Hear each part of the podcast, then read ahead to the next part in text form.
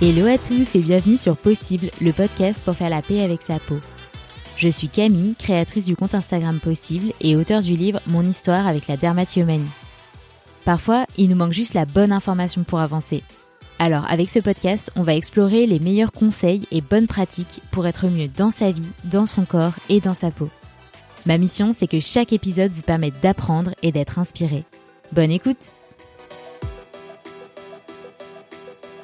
ça peut être quelqu'un qui est toujours en train de tripoter un truc, toujours en train de griffonner, tu vois, toujours en train de bah, justement se toucher les cheveux, la peau. Euh. Mais bon, euh, ça gêne pas une classe, ça gêne pas un cours, une réunion, tu vois. Euh. Et la personne elle-même, elle s'en rend pas forcément compte parce que ça fait partie de son fonctionnement normal à elle. Donc, et en fait, le truc c'est que tant que t'es pas diagnostiqué et que tu sais pas ce que c'est, enfin, tu sais pas pourquoi t'es comme ça, bah, tu te dis juste, bah en fait, je suis trop nulle. C'est comme ça que pendant des années, je me disais, il y a un truc qui cloche. Hello à tous Aujourd'hui, on va évoquer un sujet qui fait beaucoup parler en ce moment, le TDAH, trouble de l'attention. Peut-être que vous ou une personne de votre entourage en souffre sans le savoir. Et ça me tenait vraiment à cœur d'en parler dans ce podcast parce que ça peut énormément impacter notre santé mentale au quotidien, ça peut être combiné à d'autres troubles, à de l'anxiété, des tocs, une mauvaise estime de soi, etc. Pour ça, j'ai interrogé Florine, qui a découvert qu'elle avait un trouble de l'attention à 32 ans, associé à de l'anxiété et à la dermatillomanie, triturage compulsif de la peau. Avant ça, elle s'est longtemps comparée aux autres en se disant mais tout a l'air tellement plus simple pour eux, pourquoi ça l'est pas pour moi? Elle avait du mal à s'organiser, à gérer un budget, à maintenir le lien social même avec ses amis. Elle était inattentive, avait tout le temps plein de pensées qui se bousculaient dans sa tête, avait toujours besoin d'avoir les mains occupées. Elle était aussi anxieuse, incapable de se lancer dans certaines tâches, en proie à la procrastination et à la phobie administrative. Tout ça lui a beaucoup fait perdre confiance en elle. Au fond, elle se disait, mais en soi, tout le monde est un peu comme ça. Mais c'est comme si chez moi, tous ces symptômes étaient majorés, étaient trop. Finalement, après un vrai parcours du combattant pour se faire diagnostiquer, elle a compris ce qui se passait dans son cerveau elle a appris à se connaître et à connaître le TDAH. Dans cet épisode, Florine nous explique pourquoi non, le TDAH n'est pas une mode. Elle nous parle de toutes les fausses croyances qu'on entend sur le trouble de l'attention. Quels sont les symptômes, les différentes formes de TDAH et le lien avec d'autres troubles, comme la dermatillomanie. Elle évoque les causes aussi. Elle détaille son parcours et la marche à suivre pour se faire diagnostiquer. Et enfin, elle nous livre ses meilleurs conseils pour mieux vivre avec un TDAH et partage plein de ressources utiles. Attention, cet épisode est incroyablement complet et intéressant. N'hésitez pas à nous écrire à Florine et à moi sur Instagram pour nous partager ce que vous en aurez retiré. Je vous mettrai tous les liens et les ressources dans les notes et je vous souhaite à tous une très bonne écoute. Hello Florine, est-ce que tu vas bien? Hello Camille, ça va super, merci. Et toi? Ouais, ça va bien. J'ai trop trop hâte de parler de ce sujet avec toi. Hier soir, en préparant l'épisode, je suis tombée sur un post sur ton compte Insta dans lequel tu donnais une métaphore que j'ai trouvée super intéressante. Tu disais, imaginez que vous avez un coloc qui mange mais ne fait jamais les courses, vous interrompt quand vous travaillez, cache vos affaires, etc. Et eh bien, quand tu as un TDAH, ce coloc, c'est toi-même et il n'est pas prêt de déménager. C'est hyper parlant, mais ça pose aussi question parce que on entend plein de gens en ce moment dire que le TDAH, le haut potentiel, etc., c'est des modes et qu'au fond tout le monde est un peu comme ça. On va tous se sentir en décalage, oublier ses clés, des rendez-vous, procrastiner, etc. Donc toi, qu'est-ce que tu réponds quand on te dit on est tous un peu TDAH, non? Alors, ok, on commence comme ça. Euh, alors, je réponds non, du coup. Mais euh, en fait, c'est compliqué parce que c'est vrai que cette histoire de TDAH, ça pose énormément de questions. Tout le monde va avoir son avis sur la question. Euh, c'est une mode. Enfin, comme tu l'as dit, en fait, c'est une mode. Euh, non, en fait, euh, pour les enfants, c'est un problème d'éducation. c'est des adultes qui s'écoutent trop, ce genre de choses. Moi, je fais souvent la comparaison avec les migraines. Parce que les migraines, c'est aussi un truc que je connais très bien. Donc, je parle de quelque chose que je connais. Quand tu dis que tu as une migraine, personne ne va le contester et il y a une vraie douleur derrière et en même temps ça se voit pas forcément extérieurement. Donc je pense que c'est un, bon truc pour comparer et mieux comprendre. Donc en fait, dans la vie, tout le monde a déjà eu des migraines, enfin sauf les gens qui sont chanceux et qui ont jamais vraiment jamais eu de migraine, mais c'est quand même assez rare. Et c'est normal d'avoir une migraine de temps en temps. Mais par contre, ça n'empêche pas qu'il y a des gens qui sont de vrais migraineux, qui sont handicapés par ce fait d'être migraineux en fait. Et euh, ça va impacter sur leur vie sociale, ça va leur demander beaucoup beaucoup d'organisation parce que ils savent que si euh, ils ont telle période de gros stress au boulot, bah derrière en fait ils vont se taper une migraine, ils vont avoir cinq jours où ils seront complètement morts, ou bien que euh, ok donc là euh, ils ont un repas de prévu, mais donc en amont ils vont devoir prévoir euh, de manger d'autres trucs pour pas que ces aliments-là, enfin donc en fait être migraineux ça implique énormément d'organisation, de changements dans ta vie, d'ajustements, etc., etc., et aussi de conséquences. Et en fait, c'est pas parce que d'un point de vue extérieur, les gens ne voient pas toutes ces conséquences-là que ça n'existe pas. Et en fait, pour le TDAH, c'est pareil. C'est que les personnes qui ont un TDAH, ça se voit pas forcément de l'extérieur, surtout si c'est des personnes qui, on en parlera tout à l'heure, je pense, mais soit qui ont un haut potentiel, donc du coup ont eu plus de capacité à s'ajuster, ou bien euh, sont plus avancés en âge, donc ils ont eu plus le temps d'apprendre à se connaître, etc., etc. Donc, ils vont énormément compenser. Donc, vraiment, d'un œil extérieur, des fois, ça se voit pas du tout. Tu peux pas le remarquer. Mais ça veut pas dire que les conséquences pour eux sont pas réelles.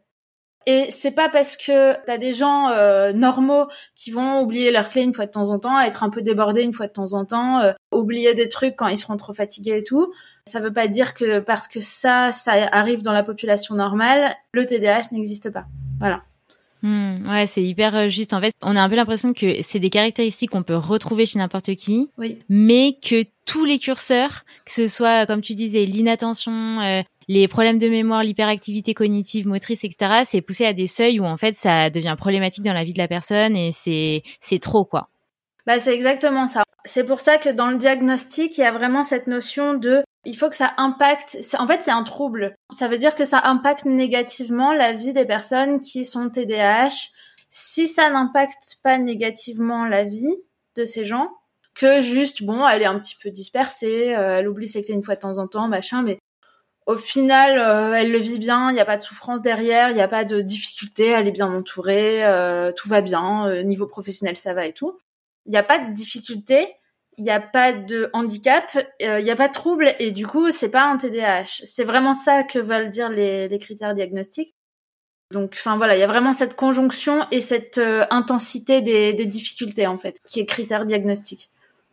Et j'ai l'impression qu'en plus il y a un peu des fausses croyances autour du TDAH. Tu vois, quand on y pense, la première image qui nous vient c'est euh, le petit garçon euh, surexcité en classe euh, qui peut pas euh, rester en place et qui va bouger tout le temps sur sa chaise, etc. Et c'est un peu la seule image qu'on a dans la tête. Alors que de ce que je comprends, le TDAH ou TDA ou TDAH, d'ailleurs, tu vas nous expliquer, ça peut revêtir plein de formes différentes et c'est aussi pour ça que parfois on s'imagine pas du tout qu'on peut avoir un TDAH alors qu'on en a un. Oui. D'ailleurs, tu, tu utilisais une autre métaphore qui était top, je trouve, c'est que tu disais c'est un peu comme être une passoire, mais être une éponge dans une passoire. Donc, est-ce que tu pourrais nous, expliquer un peu, euh, bah, en fait, c'est quoi les différentes réalités qu'il peut y avoir quand on a un TDAH Ouais. Alors, du coup, tu as dit plusieurs trucs hyper intéressants, donc euh, je vais reprendre plusieurs points. Alors déjà, euh, tu parlais de TDA ou de TDAH. En fait, maintenant, on parle encore de temps en temps de TDA, mais en fait, il n'y a pas de TDA. C'est toujours TDAH. Il y a eu un consensus scientifique là-dessus. Donc c'est toujours euh, trouble déficitaire de l'attention euh, avec hyperactivité. Et en fait, l'hyperactivité, elle peut être soit motrice, soit cognitive, soit l'un et l'autre. Une hyperactivité motrice, ça peut être effectivement cette image du petit garçon qui bouge partout, qui tient pas en place, qui est souvent justement repéré par les instits assez tôt dans la scolarité et du coup qui va rapidement avoir un diagnostic. Mais et c'est pour ça aussi qu'il y a beaucoup d'adultes qui sont diagnostiqués maintenant. Il y a aussi des formes qui sont moins visibles d'un œil extérieur, avec soit une hyperactivité motrice plus discrète, soit ça se cantonne à une hyperactivité cognitive. Donc une hyperactivité motrice plus discrète, et du coup on va arriver sur les questions de dermatillomanie un peu et tout. Ça peut être quelqu'un qui est toujours en train de tripoter un truc, toujours en train de griffonner, tu vois, toujours en train de bah, justement se toucher les cheveux, la peau. Euh. Mais bon, euh, ça gêne pas une classe, ça gêne pas un cours, une réunion, tu vois. Euh. et la personne elle-même, elle s'en rend pas forcément compte parce que ça fait partie de son fonctionnement normal à elle. Donc, euh, elle a peut-être même pas conscientisé qu'elle est toujours en train de gigoter et tout. Enfin, voilà, bref. Donc il y a ça. Ça, ça peut être une hyperactivité motrice qui est plus discrète. Et sinon, ça peut être aussi une hyperactivité cognitive uniquement. Donc au niveau moteur, tu vois rien, mais par contre, au niveau, enfin, dans la tête, euh, ça part dans tous les sens, machin. On lui dit un truc, elle a rien écouté, elle pensait à un autre truc. Euh, et en fait, euh, ben, tu regardes la personne, t'as l'impression qu'elle est là, qu'elle t'écoute. Et en fait, elle est partie à 10 000 kilomètres, elle est en train de penser à je ne sais quoi. Donc. Ok, donc on peut être quelqu'un de très calme avec un TDAH. Oui. En apparence, on peut être quelqu'un de très calme. D'ailleurs, petite anecdote, moi, je me rappelle à l'adolescence. Donc, du coup, on l'a pas dit. Je sais pas si tu le mettras dans ton intro, mais moi, j'ai été euh, repérée, diagnostiquée TDAH à 32 ans. Donc, euh, très tard, en fait. Voilà, par rapport à des enfants qui peuvent être diagnostiqués très tôt. Et à l'adolescence, par exemple, je me souviens, une fois, j'étais dans une sorte de colonie de vacances. J'avais 16-17 euh, ans. Et j'étais posée quelque part avec un livre, parce que pour le coup, moi, j'ai pas de problème pour lire, j'adore ça. Il y a des gens qui ont du mal à, rester dans une lecture, mais moi, ça va j'étais avec mon livre et euh, bah, j'étais en train de lire, mais je pense qu'en même temps, il y a plein de trucs qui se passaient dans ma tête, comme d'hab. Et là, il y a une fille qui vient et qui me dit ah, euh, je voulais savoir euh, comment tu fais pour être si calme? et moi, je l'ai regardée, genre mais de quoi elle me parle cette fille? Je suis pas calme du tout en fait, enfin pas dans ma tête, mais c'est vrai que extérieurement, euh, bon, pas là parce que j'arrête pas de gigoter, mais mais sinon extérieurement, des fois on peut croire que je suis extrêmement calme. Et, justement, toi, donc ça, comment il se manifeste ton TDAH maintenant que tu as mis des mots dessus? Et autant la derma que le TDAH, en fait, euh, il se passe quoi euh, pour toi? En fait, pour le TDAH, en fait, il, se manifeste tellement de plein de manières différentes que c'est un peu dur à, à expliquer. Mais en gros, en très très gros, ça va être des grosses difficultés à m'organiser. Donc déjà maintenant que je sais que c'est un TDAH et maintenant que j'ai enfin j'ai passé 30 ans, ça fait un moment que je me connais moi-même et tout, j'ai mis en place énormément de méthodes, d'outils, etc. pour m'organiser. Mais à 20 ans, c'était pas du tout pareil, tu vois. À 20 ans, 25 ans et tout, c'était une galère pas possible, donc des grosses difficultés à m'organiser, des difficultés à maintenir le lien social avec euh, des gens que j'apprécie et tout ça, mais euh, mais voilà. Ça va être aussi une sorte de impermanence de l'objet qui se retrouve souvent dans le TDAH, c'est-à-dire que si tu vois pas les choses, devant tes yeux, c'est comme si elles n'existaient plus. Genre, elles ont disparu de ta conscience. Et euh, ça peut poser énormément de problèmes dans la vie quotidienne, notamment par exemple pour tout ce qui est euh, les courses et l'alimentation. C'est-à-dire que je peux avoir un frigo rempli. En gros, si j'ai pas une porte en verre ou que mon frigo est pas ouvert devant moi, ben en fait, j'ai l'impression qu'il y a rien à manger et euh, je vais finir par commander un truc parce que j'ai l'impression que j'ai pas fait les courses et tout. Euh, donc ça fait aussi beaucoup de gaspillage alimentaire et tout. En fait, il y a tellement de conséquences que limite on pourrait faire un podcast sur toutes les conséquences, mais ce serait très long et pas forcément intéressant. Mais euh, c'est vraiment cet ensemble de choses qui fait que du coup c'est compliqué, qui fait aussi que du coup tu en ressens beaucoup de honte et de manque d'estime de soi et tout parce que ben par exemple tu vois quand tu gaspilles tout le temps de la nourriture quand tu te retrouves tout le temps à, euh, je sais pas, à avoir euh, un appart complètement en bazar, tu peux pas inviter des gens et tout, et t'es trop gêné parce qu'en fait, euh, tu voudrais faire une soirée chez toi, mais en fait non, c'est tout le temps le bazar et tout ça. Enfin, tu vois, toutes ces conséquences font que tu vas en concevoir pas mal, enfin beaucoup de de honte, tu vas te comparer avec les autres et te dire mais pourquoi eux ils arrivent à faire ça, ça a l'air si simple et moi ça me demande tellement d'efforts. Et en fait le truc c'est que tant que t'es pas diagnostiqué et que tu sais pas ce que c'est, enfin tu sais pas pourquoi t'es comme ça, bah tu te dis juste bah en fait euh, je suis trop nulle. Du coup, c'est comme ça que pendant des années, je me disais il y a un truc qui cloche. Et donc je cherchais un peu dans tous les coins possibles des solutions, des raisons, machin, et des moyens de compréhension et aussi des moyens de fonctionner parce que je voyais que j'arrivais pas à fonctionner comme les autres. Et du coup, euh, bah, j'ai acheté plein de bouquins sur plein de trucs, machin, pour essayer aussi de trouver des solutions pour fonctionner normalement, tu vois. Et t'as l'impression que c'est quoi qui était difficile pour toi? Est-ce que c'est un manque de conscience en fait, de un manque de pleine conscience? T'as l'impression que t'es pas pleinement présente à ton environnement, tu vois ce que tu disais par exemple dans tes placards, dans ta cuisine, etc. Mm. Ou est-ce que c'est que t'as l'impression que ton cerveau il a, il peut faire que des petites tâches courtes et du coup dès qu'il faut un peu plus réfléchir sur le long terme, c'est c'est ça qui se fait pas T'as l'impression que c'est quoi en fait qui est difficile pour toi? Bah en fait j'ai l'impression juste que j'ai pas le même cerveau j'ai pas en fait tu sais ça donne cette impression que les autres ils ont eu un mode d'emploi de la vie et toi t'as pas eu le truc tu vois, genre, ben, tu te dis, mais attends, comment ça se fait Genre? T'as l'impression que c'est toujours facile pour les autres et pas pour toi. Oui, et en même temps, en même temps, tu vois, pour, parce que j'étais orthophoniste avant, j'ai rencontré beaucoup, beaucoup de gens, de patients et tout ça.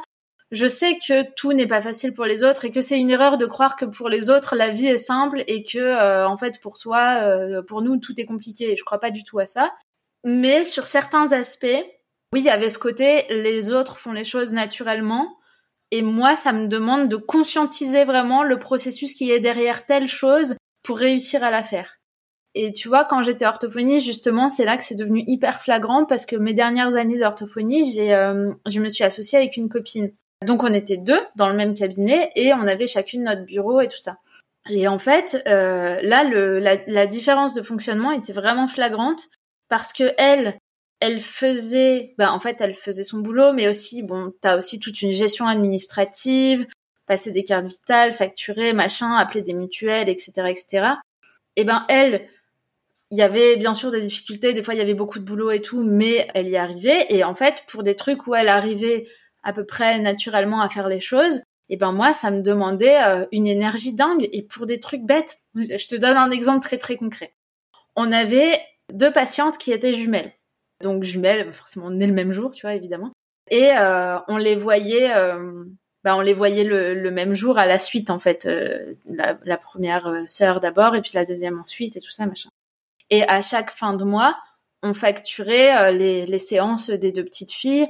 Et moi, je détestais le jour où on passait les cartes vitales et où on faisait les facturations, parce que j'étais complètement perdue entre bah, la première petite fille, elle est venue tel jour et pas tel jour et tout ça. Genre, s'il y avait un petit changement, tu vois, euh, par exemple, elle, elle était pas venue et du coup l'autre avait fait une petite séance en plus ou quoi que ce soit, ou, ou euh, ma copine, moi j'avais été absente et du coup ma copine avait fait une séance de plus avec l'une ou l'autre. En fait, je passais les 30 minutes de séance à essayer de comprendre le truc et à réussir à passer la carte vitale. Et derrière, il y avait encore des fois des erreurs, tu vois. Et ça m'occupait le cerveau, j'étais complètement dans le brouillard et tout. Alors que pour ma copine, c'était simple. Genre, elle me faisait le truc en deux-deux sur un bout de papier, tiens, tu factures ci, tu factures ça et c'est bon. Hmm. Donc est-ce que c'est un peu le traitement de plusieurs informations en simultané qui est compliqué? Oui, ça fait partie, ça en fait partie en tout cas. Le traitement, c'est ce qu'on appelle euh, la mémoire de travail. La mémoire de travail, c'est le fait de traiter à la fois plusieurs informations pour en faire quelque chose. Et eh ben ça, c'est vraiment impacté dans le TDAH. Et donc oui, là en l'occurrence, tu vois, ça fait partie de cette difficulté que j'avais concrètement, euh, c'était un problème de mémoire de travail, entre autres, quoi. Mm. parce que du coup, ça se retrouve dans pas mal de choses. T'évoquais la partie administrative, mais j'ai la sensation que dans le TDAH, il y a beaucoup de phobies administratives. Oui. Parce que en effet, euh, c'est stressant. Il faut réunir des papiers, des informations, envoyer à une certaine date, etc. Donc en fait, ça fait un, amalgame de choses qui peut être dur à gérer. Ouais. Tout ce qui concerne le budget, j'ai l'impression que c'est un vrai sujet aussi. Ouais, très compliqué parce que forcément euh, les finances ça amène euh, bah il faut de l'organisation il faut euh, prévoir etc mm. et j'ai la sensation que c'est aussi sur tu vois rien que tu parlais tout à l'heure des relations sociales mais en fait répondre à des messages être à jour en fait dans des nouvelles dans des questions qu'on nous pose etc ça tu tu confirmes? Ah ouais, c'est très compliqué pour les personnes TDAH de maintenir des relations sociales, ouais, d'être à jour dans les messages et tout et tout. Pour plein de raisons, mais bah déjà parce que c'est un TDAH, tu te sens très vite submergé, très très vite. Et du coup, euh, bah, quand tu te sens submergé dans la population normale, les gens vont être submergés si elles ont beaucoup de choses à faire. Mais chez des personnes TDAH, ça peut être les beaucoup de choses à faire, ça peut juste être euh, se faire un repas, euh, essayer d'être à l'heure à un rendez-vous, et puis, enfin, tu vois, c'est, ça peut être très peu de choses en fait. Mais t'as quand même ce sentiment d'être submergé. Et donc, une fois que tu es submergé, bah, c'est en fait, tu es comme en une sorte de burn-out, euh, mini burn-out, tu vois. En fait, ton cerveau ne répond plus. Donc, tu peux plus faire les trucs. Même si tu te dis consciemment, euh, il faut que je réponde à telle personne, je le sais et tout ça, machin, il va y avoir un énorme blocage entre la conscience que tu dois répondre à la personne et l'action. Enfin, c'est comme si le message passait plus, genre, t'arrives pas à faire l'action de je vais répondre à la personne.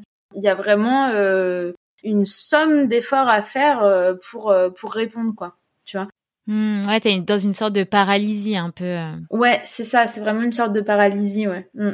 Et euh, est-ce que il y a aussi le côté donc forcément concentration C'est d'ailleurs à ça qu'on réduit souvent le TDAH. Mm. Donc pour ça, j'imagine que c'est euh, en fait tu peux être hyper facilement distraite par plein de petites choses. C'est comme si ton attention était pouvait être focalisée par des sons, par euh, des, des, des couleurs, etc. Et à l'inverse, ça va être du coup super dur de faire une tâche qui demande un effort soutenu. Par exemple, je sais pas, écrire un long texte ou même écouter une longue conversation ou euh, je sais pas écouter un livre audio ou ce genre de choses. Enfin mm. qu'est-ce qui se passe au niveau de la concentration? Alors au niveau de la concentration oui comme tu dis c'est vrai qu'on réduit souvent le TDAH à ça.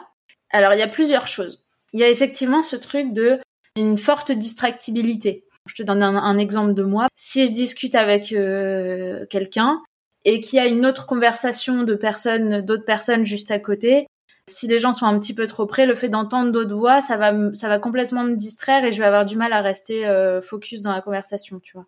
Ça peut être, euh, oui, voilà, t'es vite happé par des trucs qui passent dans ton champ de vision, ce genre de choses. Et ça peut aussi être des distracteurs internes. Ça peut être, tu penses à un truc et puis tu penses à un autre truc et puis tu penses à un autre truc et puis du coup tu sais plus trop où t'en étais. Enfin voilà. Donc ça c'est une première chose tu es en train de faire une tâche longue qui te demande de la concentration et du coup, tu es distractible comme ça. Mais ça, c'est sur la question du maintien de l'attention. Mais il y a aussi d'autres dimensions, par exemple, tu as du mal à porter attention à une tâche ou démarrer une tâche en y mettant de l'attention, tu vois. Et en fait, ça, c'est hyper dépendant de ton plaisir à faire la tâche et ta motivation. Donc, je reparle un peu des personnes euh, qui sont pas TDAH, mais c'est vrai que tout le monde préfère faire des tâches qu'ils aiment bien. on est d'accord avec ça, il y a pas de problème. Euh, enfin, voilà. Et euh, par exemple, personne n'aime faire une tâche rébarbative, on est bien d'accord. Le problème, c'est que les personnes qui sont TDAH, c'est pas juste qu'elles vont pas aimer faire la tâche et que elles se disent bon allez, ça me saoule, mais je vais le faire quand même. Mais c'est qu'il y a un vrai blocage un peu comme ce que je te disais tout à l'heure, tu vois, il y a un vrai blocage entre la conscience de il faudrait que je fasse tel truc et le démarrage de la tâche. Et en fait, le truc, c'est que même si tu démarres la tâche, des fois, ce blocage, il perdure. Je te donne un autre exemple. Des fois, dans mon boulot, je dois écrire des textes et tout ça. Si je me suis pas suffisamment mise dans le plaisir d'écrire ce texte si j'y crois pas, que je sais pas, il y a un autre truc qui me perturbe en ce moment, je pense à, je sais pas, je dois appeler l'URSSAF ou j'en sais rien. Et ben en fait, même si j'arrive à me forcer à commencer la tâche, je vais écrire mon truc et tout ça machin, je le relis le lendemain, j'ai écrit n'importe quoi. Enfin vraiment, ça n'a pas de sens, c'est nul, tu vois. Alors que si je fais le truc avec en, en ayant réussi à me connecter avec ce que j'aime bien le truc, euh, je suis convaincue de, ce que j'écris et tout et tout, euh, j'ai rien qui m'occupe l'esprit, je suis dans une bonne phase et tout ça machin. Et ben du coup, je vais écrire euh, de manière fluide, efficace et tout et tout. Ça va aller plus vite et tout. Mais tu dois réunir beaucoup plus de conditions pour réussir à faire les choses qu'une personne qui n'aurait pas un TDAH. C'est exactement ça, ouais. Et encore une fois, tu vois, il y a, y a, toujours cette notion de chez les personnes normales, ça arrive aussi, mais chez les personnes TDAH, c'est vraiment majoré par rapport à euh, ce qui se passe chez les personnes normales. Bon, quand on dit normal, c'est entre guillemets, hein, parce qu'on sait très bien que il n'y a pas vraiment de normalité. On, fait juste une opposition avec euh, le TDAH. Oui, on va dire normal par rapport aux capacités attentionnelles. Hmm. Et je pense qu'il y a un dernier aspect dont on n'a pas parlé, c'est peut-être le côté de l'impulsivité. Mm. Alors ça, je voulais le voir avec toi parce que est-ce que ça peut être un autre symptôme et un truc aussi qui peut nous mettre la puce à l'oreille? Tu vois, le fait de euh, pas réussir à attendre qu'une personne euh, finisse sa phrase et tout le temps couper la parole, euh, le fait de, se sentir tout le temps un peu comme une pile électrique par exemple dans une file d'attente ou quoi. Est-ce que ça c'est vraiment commun au TDAH ou pas forcément? Alors, en fait, si tu veux, on en a pas reparlé, on a commencé à en parler tout à l'heure, mais euh, il y a trois, trois présentations du TDAH. Tu vas avoir la présentation avec inattention prédominante, la présentation avec hyperactivité prédominante et la forme mixte avec inattention et hyperactivité à peu près équivalente. Et donc, euh, les personnes avec inattention prédominante, c'est ce qu'on appelle euh, ou ce qu'on appelait un moment les TDA, tu vois. Mais je t'ai dit qu'en fait, du coup, c'est TDAH tout le temps. Mais si c'est des personnes qui sont plus inattentives, on verra moins d'hyperactivité et d'impulsivité et on verra surtout de l'inattention. Et t'as des personnes qui sont un peu plus attentives, mais donc du coup qui vont surtout être gênées dans leur vie par euh, leur impulsivité et leur hyperactivité. Donc moi, je suis moins concernée par ça parce que moi, c'est plutôt une attention prédominante. Mais pour l'hyperactivité et l'impulsivité, ça peut être par exemple quelqu'un qui va tout le temps remuer les mains, les pieds, qui va se tortiller sur son siège, etc. Quelqu'un qui peut pas tenir euh, sur une chaise assis, euh, par exemple pour un adulte en réunion, tu vois. Les réunions, c'est insupportable pour lui parce que euh, rester trop longtemps assis sur une chaise ou rester 15 minutes sur une chaise, il, il peut pas quoi. Et physiquement, il est gêné. Après, un enfant, tu vois, bon, on imagine facilement un enfant qui, qui est un peu comme une pile électrique qui court partout. Euh, enfin voilà. Chez les adultes, ça peut être parce que chez les adultes, souvent, ça va commencer à être moins visible parce qu'ils arrivent à se réguler euh, a priori, tu vois, visiblement. Mais à l'intérieur, ils peuvent ressentir une forte agitation interne, etc. Et c'est pas forcément agréable non plus. Enfin, ça l'est pas du tout même au niveau de l'impulsivité, ça peut être quelqu'un qui, tu vois, genre typiquement les gens ont dit qu'ils réagissent au quart de tour. Et puis un peu des gens qui euh, vont avoir tendance aussi dans la dans les conversations, dans les les discussions et tout ça, à raconter un peu trop leur vie, à déballer leur vie, etc. Et puis en fait, une fois que le moment euh, de discussion est fini, ils vont se dire mais pourquoi j'ai raconté tout ça? Enfin, genre, il fallait pas que je le dise, tu vois. Et est-ce que ça peut être aussi dans le fait d'avoir plein de projets, de toujours s'intéresser à 10 000 trucs euh, différents, euh, de, tu vois, des gens qui, qui font plein plein de choses, quoi? Oui, ça peut être. Ben, ça, c'est souvent, c'est une caractéristique assez commune, je pense, à toutes les personnes TDAH. Euh, Mais c'est vrai qu'il y a ce côté, tu sautes très vite d'un, d'un hobby ou d'une passion à l'autre, avec un très fort emballement. C'est genre, ça y est, j'ai découvert, j'en sais rien, moi, la mosaïque sur tabouret. Euh, c'est ma nouvelle passion et tu vas acheter tous les matériels possibles et imaginables et tout ça et t'imaginer que tu vas devenir expert en mosaïque sur tabouret et en fait euh, une semaine plus tard c'est fini euh, ta passion est partie et il y en a une nouvelle qui arrive. Et il y a cette impulsivité là aussi ouais c'est vrai. Et du coup, selon toi, comment on peut relier le TDAH et la dermatillomanie Est-ce que ce serait quasiment que chez les personnes qui ont un TDAH avec de l'hyperactivité motrice?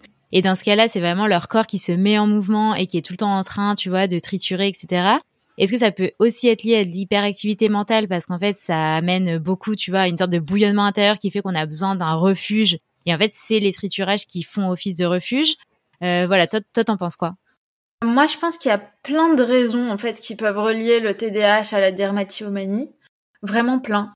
Déjà dans le sens où les personnes TDAH, elles ont souvent des comorbidités, donc ça veut dire des, enfin, des troubles associés en fait. Donc ces troubles associés, ça peut être euh, une forte anxiété, d'autres troubles psychologiques, euh, ce genre de choses, qui vont être aussi des facteurs prédisposants pour euh, être dermatillomane. Si t'es à la fois TDAH plus anxieux, bah du coup tu vas avoir tendance justement à effectuer des triturages, ce genre de trucs. Après, il y a aussi le côté que dans le vécu des personnes TDAH, souvent, ben, on disait tout à l'heure, il y a un manque de confiance en soi, tout ça, enfin, tu vois. Et en fait, euh, les triturages, ils peuvent aussi se manifester euh, comme ça par ce biais. Il y a aussi ce côté, c'est vrai que comme il y a toujours, enfin, il y a souvent une hyperactivité motrice, tu vois, besoin de gigoter, de toucher des trucs et tout, et eh ben, ça peut facilement, enfin, je veux dire, notre peau, elle est à disposition, tu vois. Quand t'es en réunion, que tu peux pas bouger et tout, tu vas facilement aller euh, bricoler un bouton qui est dans ton dos ou ce genre de truc. Donc il y a ça aussi. Après, c'est pas parce que tu touches ta peau que c'est de la dermatillomanie, enfin je te l'apprends pas. Mais dans le, dans le TDAH, le fait de toucher sa peau, ça peut être une, une autostimulation euh, sans que ça devienne de la dermatillomanie. Mais ça peut aussi devenir vraiment de la dermatillomanie ou ça peut être de la dermatillomanie associée au TDAH. Enfin voilà. Mais je ne sais pas quelles sont les proportions de personnes TDAH qui sont aussi dermatiomanes, mais je pense qu'il y en a pas mal quand même qui sont concernés par euh, par le truc et euh, bah c'est bien d'en parler parce qu'au final il y a beaucoup de gens qui bah, soit qui connaissent pas l'un ou l'autre ou le lien qu'il peut y avoir entre les deux. Enfin voilà. Et alors, est-ce qu'on est avec un TDAH ou est-ce que c'est quelque chose qui se développe avec euh, la vie, les épreuves, les éventuels traumas, etc. Ouais, bah ça c'est une très bonne question. alors, on est avec un cerveau TDAH. C'est-à-dire que ton cerveau, il est fait de telle manière que tu as la probabilité statistique, on va dire, de développer un TDAH. Et souvent, bah souvent un enfant qui est TDAH, après si on si on évalue ses parents, souvent il y a un parent TDAH ou ce genre de choses ou parfois les deux. Donc il y a des prédispositions génétiques Après, c'est pas parce que tu es prédisposé que ça va forcément se développer. C'est ce qu'ils appellent dans la littérature scientifique le modèle biopsychosocial. Donc bio pour le côté euh, naturel, enfin génétique, tout ça. Psycho du coup pour le côté psychologique. Si dans ton enfance bah, il y, a, des prédispositions psychologiques en fait à développer ce TDAH, bah, ça va venir rajouter à la probabilité que ça se manifeste.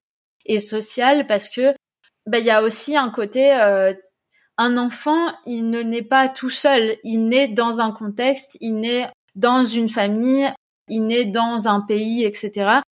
Et donc toi, tu penses qu'un trauma, ça peut, euh, par exemple, euh, entre guillemets, déclencher quelque chose qui est un peu latent à l'intérieur et qui va faire qu'en fait la personne, je sais pas, imagine tu as eu un trauma dans ton enfance, donc tu as été par exemple dans un environnement familial insécure euh, où tu te sentais pas rassuré, etc. Et est-ce que ça a pu développer ce côté, tu vois, d'être tout le temps alerte, de tout le temps regarder à droite à gauche, de jamais te sentir euh, serein et, et du coup d'avoir en fait des soucis d'attention? Parce que tu peux pas te concentrer de manière euh, en étant bien, quoi. Alors ça, en fait, ça peut développer des conséquences similaires au TDAH, même au niveau du cerveau. Mais puisqu'il y a d'autres causes que euh, ces causes génétiques, enfin ces causes très congénitales en fait, tu vois. Eh bien, du coup, c'est pas un TDAH. C'est, par exemple, ça peut être un trauma complexe. Mhm. Et du coup, tu as plein d'autres pathologies comme ça où les conséquences sont similaires au TDAH ou très ressemblantes, mais qui sont pas des TDAH. Mais ça veut pas dire que les outils du TDAH peuvent pas être utiles pour ces gens-là.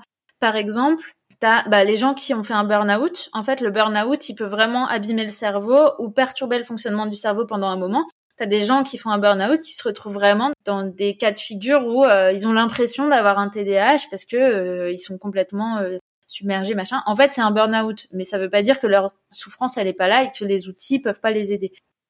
Donc en travaillant sur entre guillemets soit ce trauma, soit l'événement en particulier, on peut atténuer les, les conséquences et donc limite revenir à un état où ces, ces symptômes de TDAH ils sont presque plus là quoi. Oui, en tout cas, c'est vrai que je sais pas si tu peux faire qu'il soit presque plus là parce que bon, ça dépend des uns des autres, la profondeur des traumas, ce genre de choses. Mais c'est vrai que c'est tout l'intérêt aussi d'être diagnostiqué, d'être bien diagnostiqué par quelqu'un qui connaît bien son métier et qui peut faire un diagnostic différentiel et dire ben non madame euh, là je pense pas que vous ayez un TDAH parce que vous avez vous avez eu ça et ça dans votre vécu donc pour moi c'est plutôt un trauma complexe parce que c'est ça qui va déterminer quels outils et quelles solutions seront les plus adaptés pour amenuiser tes difficultés. Bah justement, parlons du diagnostic parce qu'on n'a pas encore parlé et je pense que c'est oui. c'est un peu la grosse question. C'est quand on se reconnaît dans tous ces symptômes, bah on fait quoi en fait? On va voir qui, euh, où euh? Alors, euh, du coup, quand on se reconnaît dans tous ces symptômes, bah c'est compliqué. Alors, moi je dis en général, euh, la première chose, ce ça pourrait être intéressant de passer une échelle qui s'appelle l'échelle ASRS. C'est une échelle de dépistage. Donc, ça veut pas dire, donc le dépistage et le diagnostic, c'est différent. Mais là, c'est pour voir si tu as probablement, enfin, si tu pourrais potentiellement avoir un TDAH ou si a priori c'est pas ça. Si t'as aucun critère dans l'échelle de dépistage, c'est que déjà tu peux probablement éliminer la cause TDAH. Si dans l'échelle de dépistage, tu as, euh, je sais plus combien il y a de critères, mais je crois qu'il y en a 16, si tu as coché 12 cases sur 16, par exemple, bah, c'est que là, euh, ouais, tu fais bien de te poser la question, tu vois. En plus, enfin, cette échelle, elle est bien, enfin, tu vois, elle est attestée scientifiquement, genre, elle a été fabriquée, enfin, faite, justement, élaborée par euh, des scientifiques et tout, justement pour que les gens puissent se dire, est-ce que ça pourrait être ça ou pas.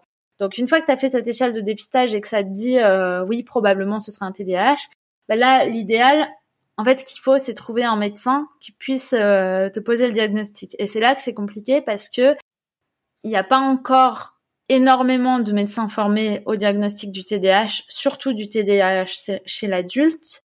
Et après, si tu vas chez un médecin qui est pas bien formé et tout, euh, tu risques euh, de te retrouver avec quelqu'un qui te dit bah non, ça n'existe pas chez l'adulte. non, vous n'avez pas l'air TDAH et tout le monde l'est un petit peu finalement. Et est-ce qu'il y a une certaine typologie euh, parmi tous les médecins qui est habilité, tu vois, à faire euh, ce diagnostic ou pas? Oui, en fait, il faut absolument voir euh, soit un neurologue, soit un psychiatre qui soit spécialisé dans le TDAH de l'adulte. Donc en fait, le plus simple, c'est vraiment, je sais que c'est pas facile pour les personnes TDAH ou potentiellement TDAH, mais le plus simple, c'est de décrocher son téléphone, prendre la liste sur euh, Doctolib ou sur Google des neurologues du coin et des psychiatres du coin et demander est-ce que vous faites les diagnostics de TDAH. Mais alors, ça se passe comment typiquement le, test chez un neurologue ou un psychiatre? Qu'est-ce qu'ils vont évaluer alors?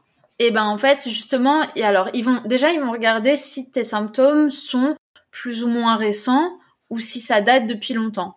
Par exemple, admettons, tu débarques chez un chez un neurologue, euh, t'as 35 ans, tu lui dis voilà, j'ai des difficultés, machin, je me demande si j'ai pas un TDAH et tout.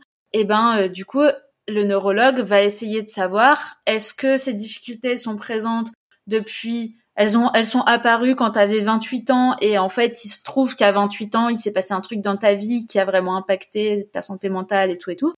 Ou bien euh, est-ce que déjà toute petite tu oubliais tes affaires euh, tu tu rêvassais en classe euh, tu gigotais et tout et tout tu vois. Donc il va déjà regarder ça depuis quand c'est présent. Il va aussi normalement essayer de rencontrer des personnes que tu côtoies, des proches, de la famille, ou enfin faire des visios, pas forcément les rencontrer en vrai, mais essayer de savoir, d'avoir d'autres points de vue.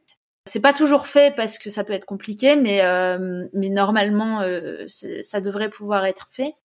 Souvent, ils demandent aussi les bulletins scolaires de l'enfance parce que chez les personnes TDAH, on va retrouver euh, des petites choses dans le bulletin scolaire, tu vois, notamment souvent a des capacités mais ne s'en sert pas tu vois, parce que justement, il y a ce côté de c'est pas un problème d'intelligence. Donc en fait, t'as un enfant très, on voit qu'il est malin et tout. Ben juste, euh, qu'est-ce qu'il fout en classe Tu vois, il écoute pas du tout, il rêvasse, machin. Si ça l'intéresse pas, il arrivera pas à se mettre dedans, quoi. C'est ça, exactement. Donc voilà. Et puis après, le neurologue, il va te demander aussi de décrire euh, un petit peu comment ça se passe dans ton quotidien et tout. Et en fait, ils ont des questionnaires qui sont un peu euh, formalisés pour aller chercher les petites choses qui peuvent mettre la puce à l'oreille. Et c'est un ensemble de petites choses hmm. dans tout ce contexte qui va faire que oui, euh, oui ou non, tu vois, c'est un TDAH ou pas. Ok.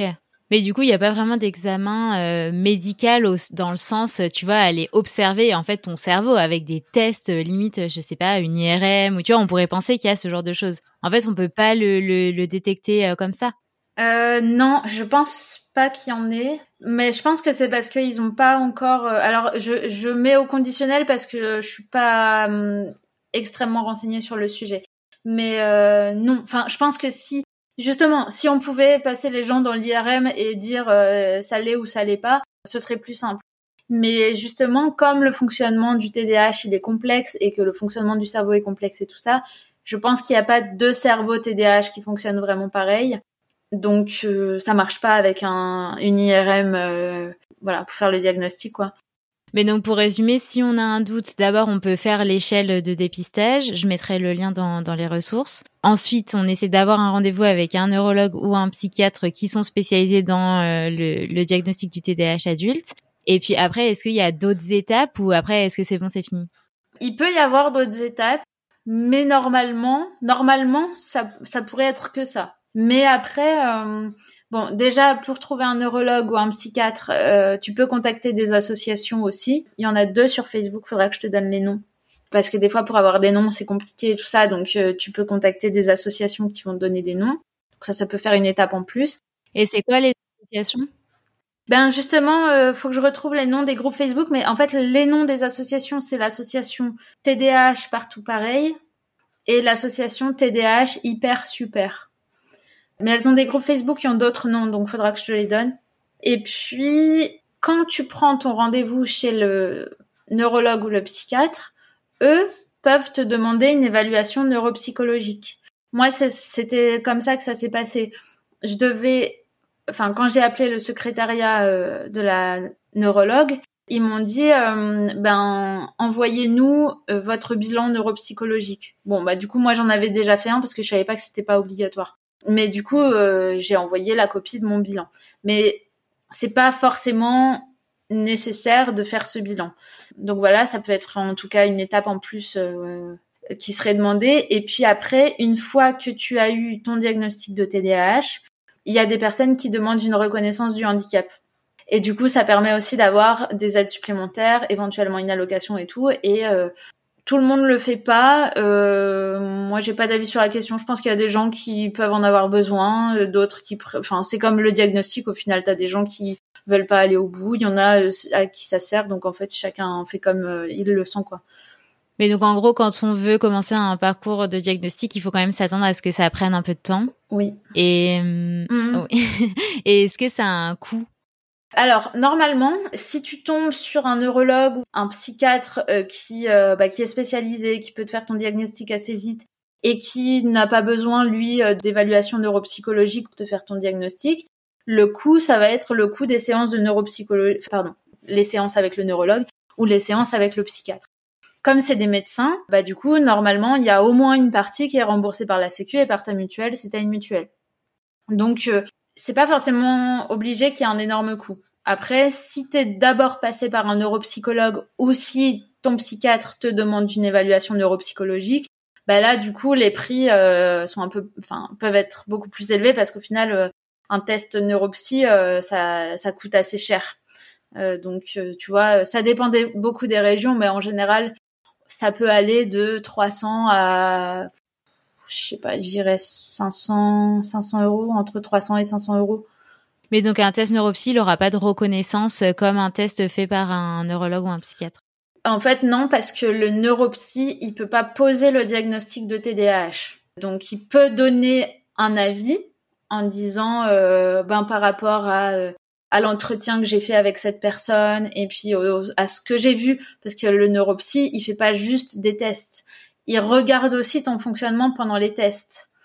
Donc c'est pour ça que tu peux pas faire un test de TDAH en ligne. Euh, j'ai fait mon QI en ligne pour 10 euros et machin. C'est que même si tu fais passer un test de QI et que en soi le test de QI donne pas un résultat sur le TDAH, il va quand même regarder comment tu réagis pendant le test. Est-ce que tu es fatigable? Est-ce qu'au bout d'un certain nombre d'épreuves, tes résultats chutent, etc., etc. Donc bon, ça donne quand même des indices, tu vois. Parce qu'après, le, donc le résultat que tu obtiens d'un neuropsy, il va falloir euh, le faire euh, voir par un neurologue ou un psychiatre, c'est ça? Oui, voilà. Et donc, tu vois, la conclusion du bilan neuropsy, ça peut être, ben, ça ressemble bien à un TDAH, ou bien ça n'y ressemble pas, à mon avis. Mais même si le neuropsy dit, pour moi, c'est un TDAH, ben en fait, euh, si tu veux sa parole, si tu l'envoies comme ça euh, à la maison du handicap, par exemple, la maison du handicap, normalement, elle va pas dire euh, OK, cette personne a un TDAH, on va lui donner une allocation. Il faut passer par un neurologue ou un, un psychiatre pour avoir un diagnostic officiel. Après, je te dis ça à l'instant T, ça peut tout à fait évoluer, je sais pas, et hum, peut-être que ça a changé il y a deux jours et que je suis pas au courant, tu vois, mais jusqu'à présent, c'était comme ça. Puis après, ça, ça dépend aussi de ce qu'on attend de ce diagnostic. Il y a certaines personnes pour qui avoir une, un professionnel de santé, quel qu'il soit, qui leur explique leur fonctionnement et qui leur dit alors vous voilà dès que par exemple vous avez une tâche longue vous allez avoir des difficultés à le faire parce que nanana donc, essayer de privilégier ce type de tâche ou de fonctionner plutôt comme ci comme ça. En fait, ça va, ça va leur suffire dans le sens où ils vont pas forcément avoir besoin de, enfin voilà, d'un traitement ou de mettre en place quelque chose. Ils vont juste déjà être apaisés, qu'on mette des mots sur ce qu'ils ressentent et d'avoir une sorte de feuille de route pour mieux comprendre, euh, voilà, comment ils fonctionnent et mieux, euh, mieux agir avec ça. Et justement, c'était un peu la, enfin, la, la, dernière partie de notre échange que je voulais qu'on voit ensemble, c'était finalement bah, comment vivre avec un TDAH et quel traitement existe. Donc, est-ce que tu pourrais nous, nous parler un peu plus de ça? Comment on peut atténuer un peu les, les conséquences en fait de, de ce trouble? Ouais. Oui, en fait, tu as complètement raison sur le côté. Ça dépend vraiment de ce qu'on attend, tu vois, du diagnostic. Donc, ben, tu vois, en fait, pour te répondre, je dirais la première manière d'atténuer les conséquences de ce trouble, c'est effectivement déjà de savoir de quoi il s'agit. Et c'est vrai que, bah, tu vois, moi, par exemple, entre du coup, j'ai commencé par un rendez-vous chez la neuropsy. Entre le rendez-vous chez la neuropsy et le rendez-vous, enfin, pour accéder à la psychiatre, c'est euh, trois ans d'attente. Donc, du coup, je suis très contente de pas avoir attendu euh, le rendez-vous chez la psychiatre pour, euh, bah, pour déjà avoir un premier avis d'une professionnelle qui connaît bien son sujet, qui m'a testé et tout ça.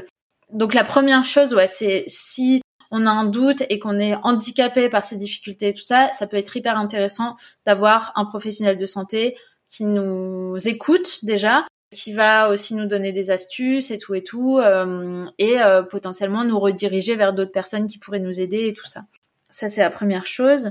Après, ben pour pour par rapport aux, autres traitements, aux autres moyens de bien vivre le TDAH et tout ça. Alors, il y a un traitement médicamenteux qui existe, qui convient pas à tout le monde, qui a des effets secondaires parce que c'est un médicament. Donc, par exemple, c'est mauvais pour le cœur, ce genre de choses. Donc, tout le monde ne peut pas le prendre non plus pour des raisons de santé. Mais il y a des personnes que ça aide beaucoup. Si je me trompe pas, il agit sur la, dopamine parce que c'est ça qui peut nous conduire à, toujours vouloir euh, chercher des nouvelles tâches. Et donc là, il va réguler un peu ce neurotransmetteur ou non?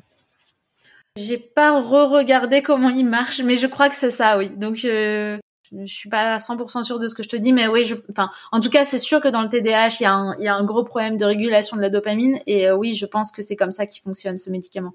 Donc ça, c'est une première manière de traiter le TDAH, qui est souvent insuffisante, euh, mais qui peut aider beaucoup. Après, une autre manière de traiter le TDAH, ça peut être aussi de il y a ce qu'on appelle la psychoéducation. Donc du coup, c'est le fait de bien comprendre son trouble, comment ça marche, comment fonctionne le cerveau. Donc ça, c'est la psychoéducation. Après, il y a le côté aussi un peu thérapie cognitivo-comportementale et puis euh, bénéficier de d'outils et de euh, bah, des fois des groupes de parole, ce genre de choses. Et ça, c'est pas toujours facile à trouver, mais euh, mais on peut en trouver en hôpital de jour ou parfois par le biais d'associations aussi ils peuvent nous nous recommander des groupes de parole, des groupes d'aide et tout. Et la psychoéducation, ça, tu veux dire, c'est via des livres ou des blogs ou des podcasts ou autre euh Si on a pu avoir un diagnostic par un psychiatre, un neurologue et tout ça, normalement, ils doivent pouvoir euh, nous aider là-dessus. Donc, nous aider dans la psychoéducation, effectivement, nous conseiller des ressources ou euh, justement des, mm, des hôpitaux de jour dans lesquels on pourrait être intégré et bénéficier de psychoéducation et d'outils et tout. Sinon, oui, on peut. Il y a des livres. Enfin voilà, les blogs des associations sont aussi très bien faits. Donc euh, voilà. Après, il faut toujours faire attention, euh, bien sûr, sur les réseaux, tu vois, il y a un peu euh, à boire et à manger, on va dire. Donc, faut aussi être vigilant sur ces thématiques-là, comme le TDAH. Et peut-être que la neuronutrition, donc tu sais, le côté avoir une alimentation qui favorise certains neurotransmetteurs comme la dopamine, ça peut peut-être aider. Euh, tu vois, je sais qu'il y a certains conseils, comme par exemple avoir un petit déjeuner salé qui est plus riche en protéines parce que ça va faire que tu vas réussir à mieux synthétiser la dopamine dès le matin. Tu vois, ce genre de choses, peut-être que ça peut être aussi des petits conseils euh, d'hygiène de vie euh, qui peuvent soutenir en fait un travail. Ouais, complètement. Bah, tu vois, on en revient à cette histoire de migraine en fait. Quand tu as des migraines, bah du coup, tu sais que tu vas pas manger trop de sucre, tu vas essayer de manger à heure fixe, pour euh, diminuer ta potentialité d'avoir des migraines et tout. Bah pour le TDAH, c'est pareil. L'alimentation, une bonne alimentation, des compléments alimentaires, tout ça, ça va pas faire partir le TDAH. C'est là aussi que des fois il y a un peu euh, il y a un peu débat mais genre tu vas pas guérir ton TDAH avec euh, des compléments alimentaires.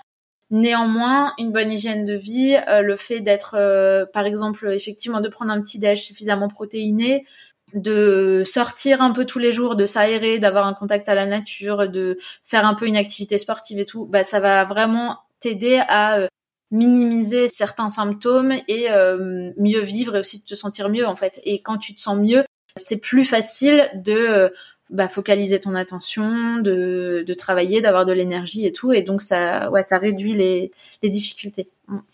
Et justement, le travail, c'est quand même euh, un peu ce qui nous occupe la majeure partie de notre euh, temps. Euh, est-ce qu'il y a des jobs qui sont plus adaptés au TDAH ben en fait, je dirais oui et non parce que ça va dépendre vraiment de la personnalité de chacun. Tu vois, moi j'aurais dit, tu m'aurais posé cette question il y a deux ans, je t'aurais dit, bah je pense que pour être, enfin quand on est TDAH, il faut être indépendant parce que t'as pas de patron à qui rendre des comptes et c'est super et tout ça machin. Et en fait, j'ai discuté avec une copine euh, coucou Julia, si tu nous écoutes, qui a été diagnostiquée aussi il y a pas longtemps. Et elle, elle me disait, en fait, moi, je pourrais pas être indépendante. Elle est, pourtant, elle est dans le dans le milieu aussi un peu, tu vois, euh, graphisme, tout ça. Et en fait, elle, elle disait, euh, je pourrais pas être indépendante parce que j'ai besoin de cadre, j'ai besoin de quelqu'un qui me dit quoi faire et tout ça machin. Donc en fait, le meilleur truc, c'est vraiment d'apprendre à se connaître, apprendre à connaître son fonctionnement et euh, qu'est-ce qui est important pour nous et faire aussi un bilan des expériences où ça s'est bien passé pour nous de travailler ou bien où ça s'est mal passé et d'essayer de voir quels sont un peu les points communs, tu vois. Quel est le point commun dans tout ce qui s'est bien passé, quel est le point commun dans tout ce qui s'est mal passé et essayer de trouver un truc qui aille bien avec euh, les, les trucs qui favorisent le fait que ça se passe bien. Mmh, c'est super intéressant. De toute façon, ça, on, en revient toujours à la même chose, à quel que soit le trouble. Souvent, en fait, la connaissance de soi, elle est capitale, parce que c'est ça qui nous permet de savoir est-ce qu'on est à notre place? Et sinon, bah, qu'est-ce qu'on peut faire pour changer ça? Mmh. Est-ce que c'est notre lieu de vie, notre travail, notre environnement? Enfin, en fait, tout ça, ça majore tellement nos symptômes. Euh, ah, c'est vraiment passionnant. Mmh. Et par rapport à la dermatomanie, qu'est-ce que tu penses des objets pour s'occuper les mains? Euh, J'en ai un actuellement.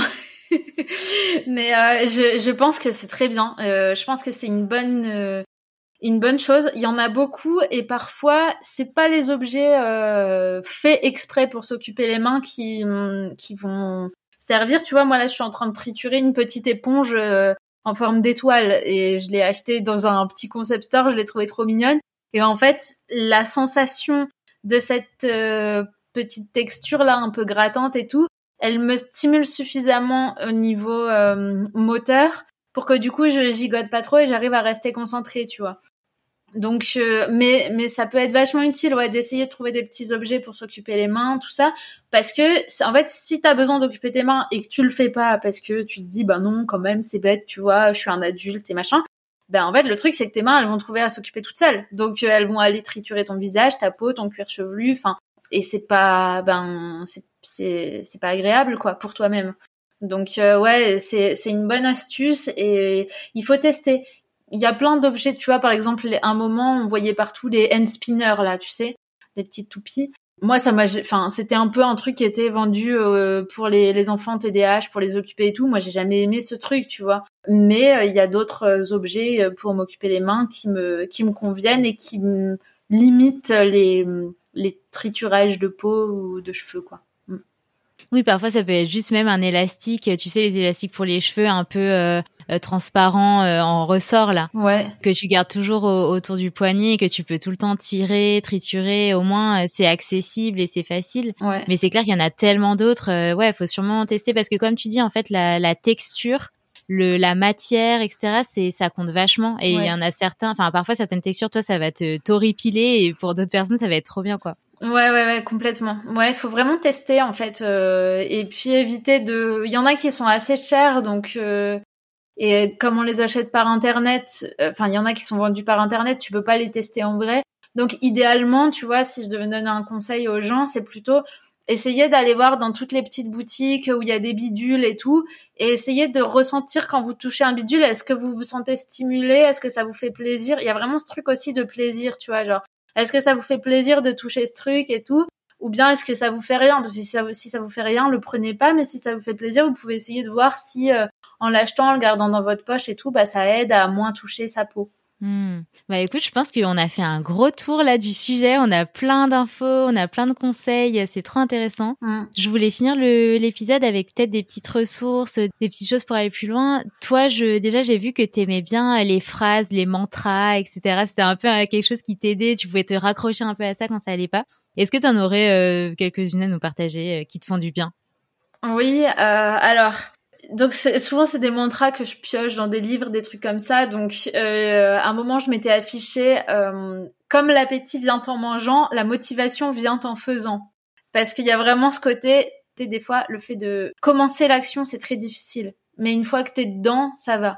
Du coup tu vois c'est pour me dire euh, ok même si là j'ai pas envie je vais essayer de sauter cette barrière pour entrer dans l'action et après ça va. Donc s'il y a celle-là et après j'ai aussi la peur se dissout dans l'action parce que comme tu as ce gros problème de procrastination, et la procrastination, elle est liée, comme tu l'as dit tout à l'heure, à la peur, euh, à l'esprit de performance, de pas y arriver, de pas être suffisamment bien pour réussir un truc et tout.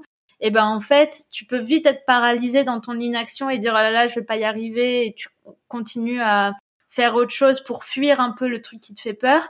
Et en fait, bah, la peur se dissout dans l'action. Une fois que tu as commencé, ben la peur, elle, elle se diminue euh, toute seule, quoi. Donc voilà, t'en veux d'autres? Sinon, j'en ai plein.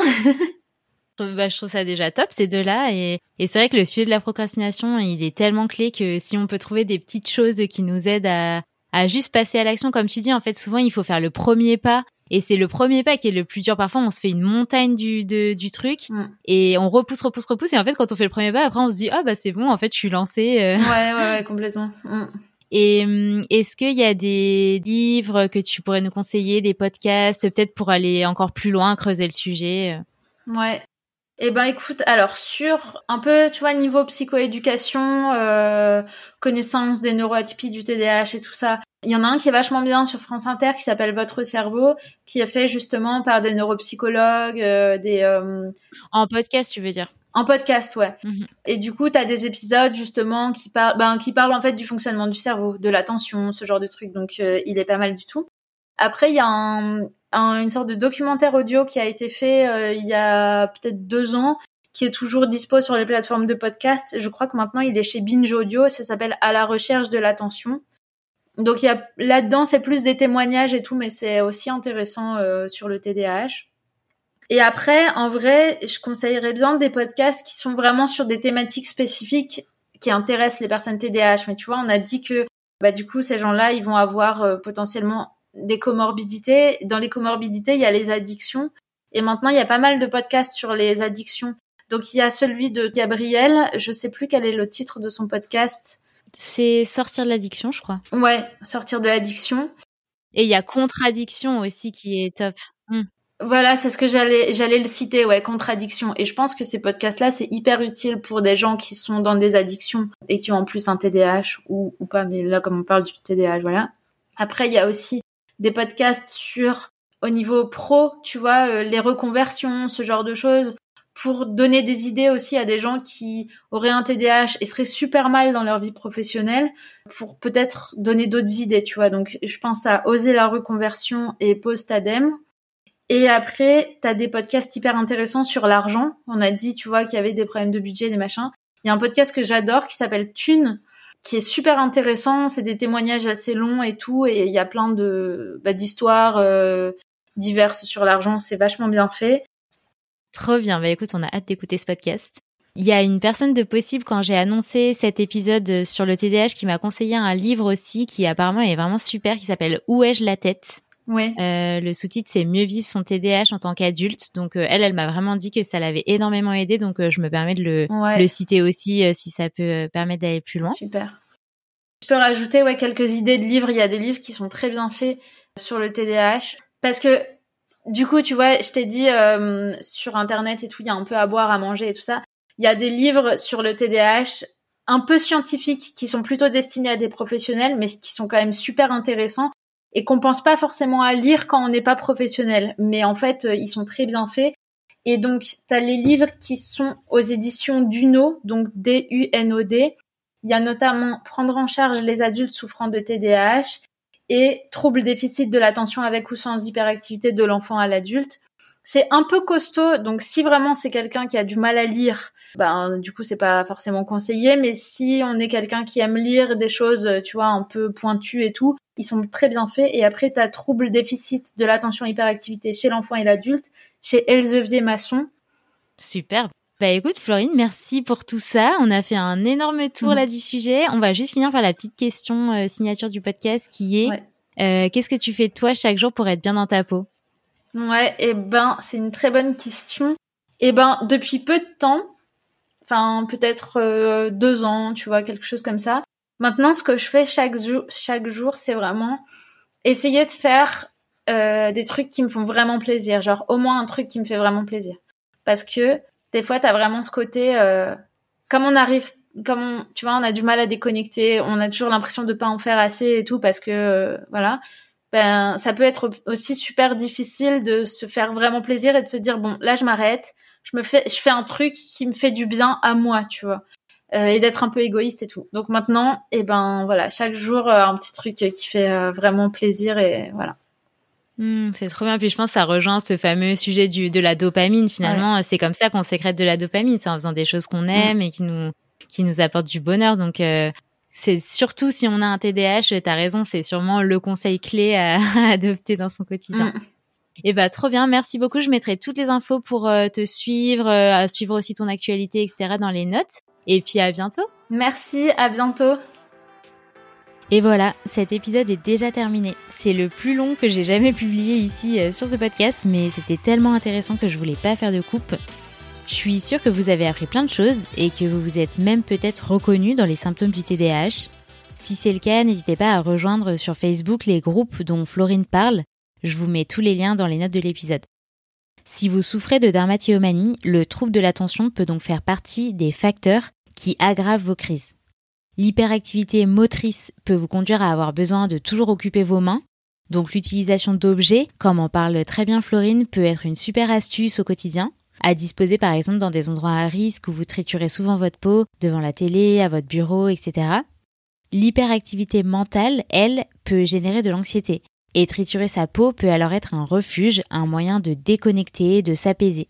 Dans ce cas-là, prendre du temps pour soi, aller marcher, trouver un loisir, apprendre à mieux gérer ses émotions peut être extrêmement bénéfique.